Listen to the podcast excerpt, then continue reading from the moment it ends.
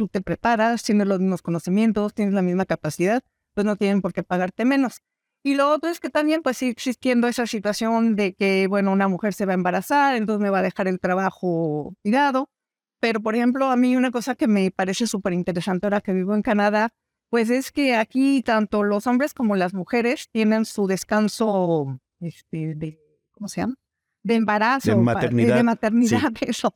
es de, bueno, yo pues, cuando llegué aquí, pues tenía un ayudante, ¿no? Que en los experimentos, y me dice, oye, Laura, pues te quería decir que no voy a, que tengo mi descanso de maternidad. Y yo dije, ¿qué es eso?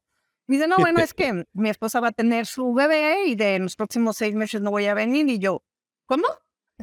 Y entonces me dice, sí, es que aquí tenemos esto. Le digo, ah, bueno, perfecto. ¿Y ahora qué hago? Me dice, no, no te preocupes. Hay otra persona que va a venir a ayudarte a hacer los experimentos.